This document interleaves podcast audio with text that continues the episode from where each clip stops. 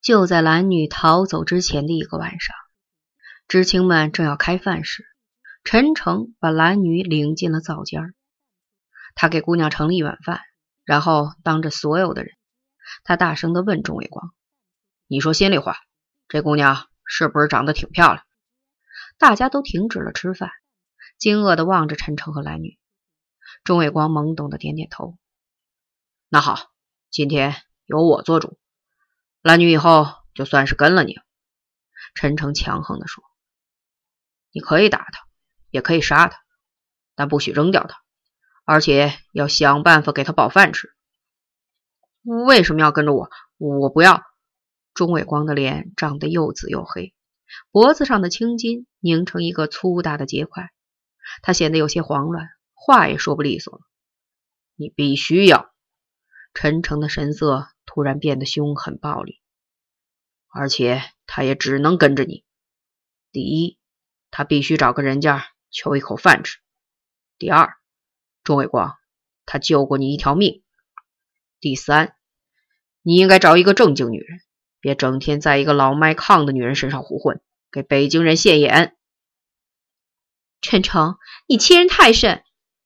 申金梅愤怒的尖叫一声，扑过去揪扯陈诚。被他用胳膊一抡，远远的扫到一边去了。陈诚的目光仍凶狠的死盯着钟伟光的脸。对那个老女人，你可以当妈供着，但不许上她的身。他说。钟伟光的嘴唇抖动的很久，才低低的吐出几个字：“陈诚，我操你妈！”陈诚点了点头，随即。他的拳头重重的击在了钟伟光的面门上。以后关于蓝女的事，他在知青中再也没有提起过，似乎是在演戏，或者说是某种预谋的一个必备程序。进入娘娘沟的第一天夜里，陈诚就认识了蓝女。当时他揪着蓝女的头发，把她拉进了男知青住的窑屋里。他先去找了大队支书南奎元。奎元拒绝套车，把受伤的知青送到都督铺去。四十里山路嘞，沟沟坎坎，牲口有个闪失，算谁的？全村人都只靠这几头畜生吃饭嘞。他懒得正眼看这个新来的知青，眯斜着眼睛望着天儿。天已经黑了。如果人死了，算谁的？陈诚怒冲冲的低吼道。谁死了算谁的。这沟里年年都死十几口子人，怎么死的都有。谁还给他们抵命吗？如果死了一个北京知青，你这个当支书的就得偿命。操！陈诚不再说话，愤愤地从腰间拔出了匕首。站在奎元身后的民兵连长郭杆子和其他几条汉子也把夜行尖刀握在了手里。谁也没敢动手。最后，奎元又低声骂了一句粗话，这一次是骂锅杆子，然后就带着陈诚去找赤脚医生蓝女子。蓝女家的窑里没点灯，陈诚抓着她的头发，把她从被窝里拽出来时，只看见一个白花花的身子，竟一下子没分辨出她是男是女。他想揍她，因为现在只能指望她去救人命了。他却只是一个未及长成的孩子。走出家门很远，他才想起没带药箱子，又急慌慌的回去取。陈诚当着奎元的面狠抽了他一个耳光。伤势最重的是钟伟光，他的两腿根叉处肿胀成一个巨大的黑紫色血团，像一只小足球似的悬吊在那里，表皮儿被撑鼓的又亮又薄，近乎透明。随时都有可能突然炸裂开，一旦血泡破裂，内里的东西泄淌出来，作为一个男人，钟伟光这一生就完了。蓝女完全无用，她甚至不敢看，身子哆嗦成一团，使劲向后缩，两只大眼睛惊恐地望着陈诚，他怕他再打他。你他妈的总是看着我干什么？陈诚怒骂了一句，抓小鸡子似的把他揪住。耐着他的脑袋往钟伟光的伤处凑，当他的眼几乎都要碰触到那个血团时，他哭了，赶快给他治伤。陈诚的语气缓和了一些，他开始操作，战战兢兢，哆哆嗦嗦，眼睛也躲躲闪闪，不知往哪看。一小瓶酒精全浇在了钟伟光的伤口上，他惊天动地的惨嚎了一声，身子腾的从炕上横蹦了起来，随后又重重再砸回炕面，接着又蹦了起来，又是尖声惨叫。几个人扑了上去，一阵拼命的扭扯思路，总算制服了他。但是血泡已经开始破裂，表皮上绽开几条缝隙，黄的、红的液体开始渗透出来。陈诚叹了一口气，决定由自己动手。他拔出匕首，用酒精棉把刀刃擦了擦，对周伟光说：“伟光，是死是活，全看你的命了。”说着，他一刀戳了下去，刀尖快速的钻进血泡的表皮，浓稠的浆液顺着刀身流淌下来。他缓缓的拔出刀，但是液体似乎被内里的什么东西堵住了，不再向外流。他等了一会儿，没有办法，又准备下第二刀。这时，他的手臂突然被蓝女死死的抱住了，他一怔。蓝女拼命把他推挤开，然后他就看见蓝女俯伏下身子，把脸贴近钟伟光裆部的血泡，开始用嘴向外吸吮鸡血。天快亮的时候，钟伟光阴囊内的鸡血和体内的尿液都排流了出来，他安静的睡着了。蓝女又接连给他注射了好几管针剂，消炎、止痛、强心、破伤疫苗。药箱里的存货几乎全都用上了。打最后一针时，陈诚拿起药瓶看了看，扑哧一声笑出了声。这是狂犬疫苗。送蓝女走时，陈诚拿出几个罐头送给她，蓝女没有接，只是用眼睛盯着灶间的那一筐土豆。陈诚把罐头埋进土豆里，背着筐，一直把蓝女送回了家。钟伟光伤好了以后，曾为了蓝女和郭杆子打了一架。那天，村里的劳力都在沟北的阳坡上挖土垫地、修大寨田。因为公社通知说县里要来人检查，还要照相，地头上就插了几面红旗。出工的人也都换上了最体面的衣裳。一直到快收工了，县里的人也没有来，大家都东倒西歪的躺在松软的土地上。等着日头再挪正一点，就收工了。就在这时，出了事儿。那天，蓝女背着药箱也来了。她穿了一件申金梅送给她的紫红色半旧上衣，头上没扎额巾，小辫梳得整整齐齐的，人显得干净而又秀气。当时，她正跟申金梅、宣红红坐在一起。锅杆子歪斜着躺在不远处。偶一抬头，他突然看见了蓝女，似乎吃了一惊。这丫头什么时候变得这么漂亮？他站起身，拍了拍身上的土，走到蓝女面前，不怀好意的盯着她看。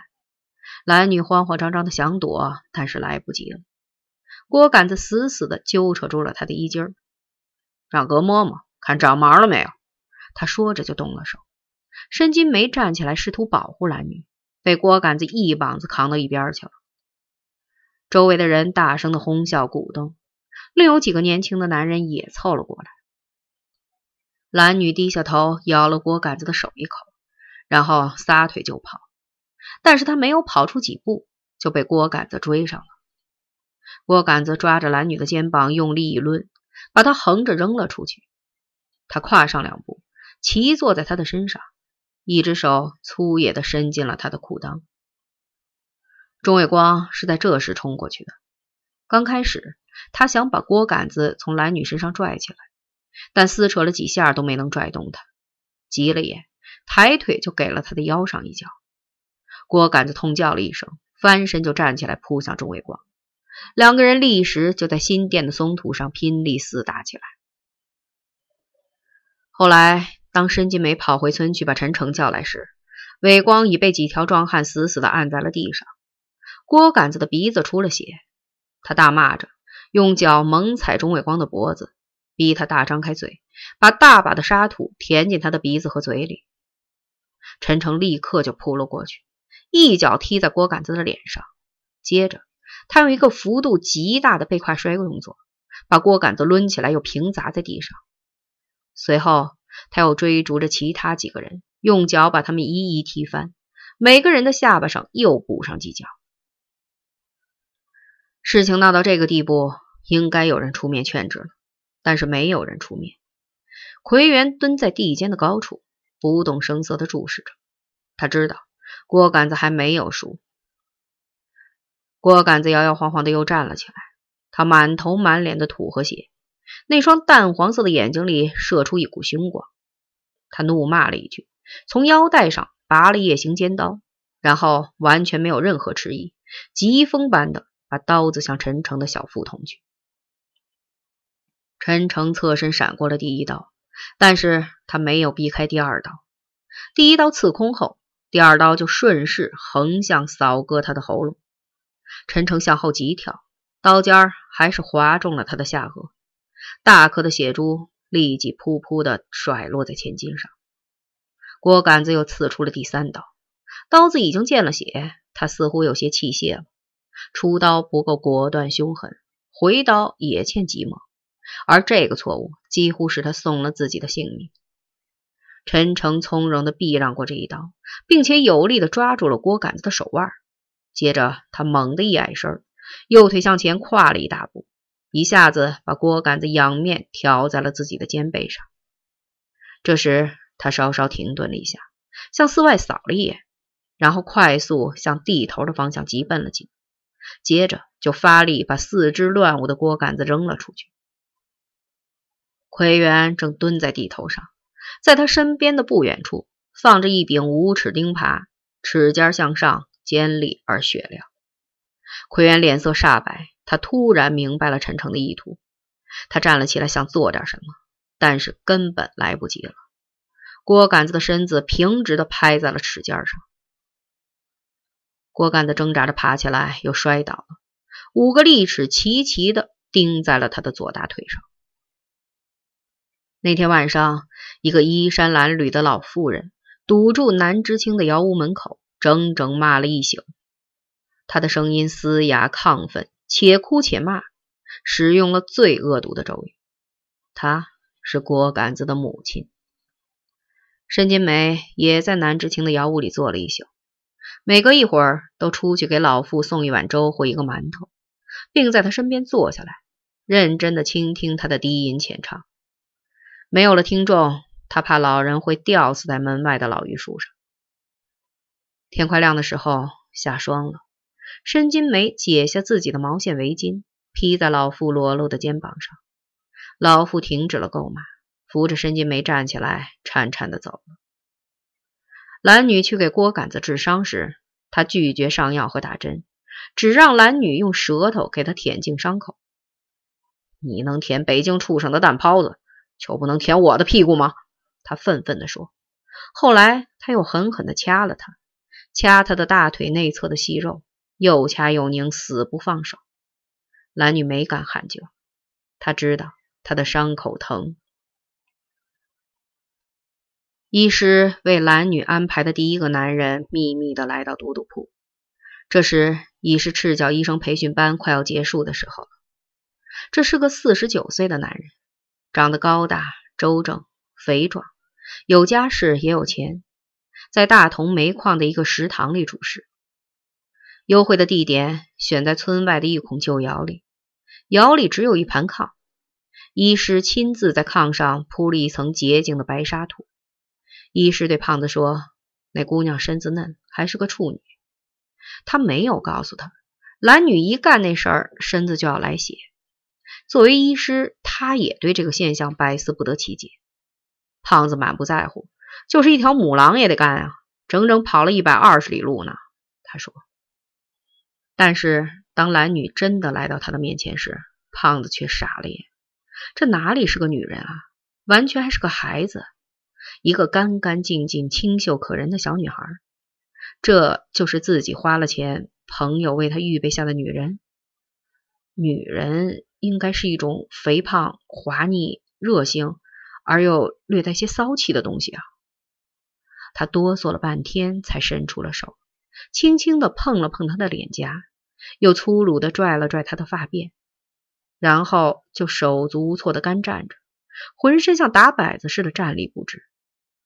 他还想摸他那好看的脸蛋儿，然后再狠狠的咬上一口。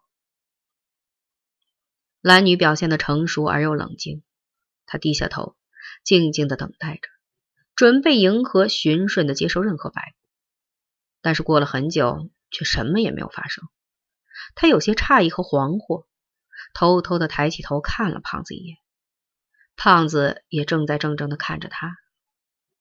两个人的眼神对在了一起，又惶惶的避开了。蓝女想笑，还想再看一眼这个男人。她觉得他长得既大气又体面，像座山，给人以坚实感。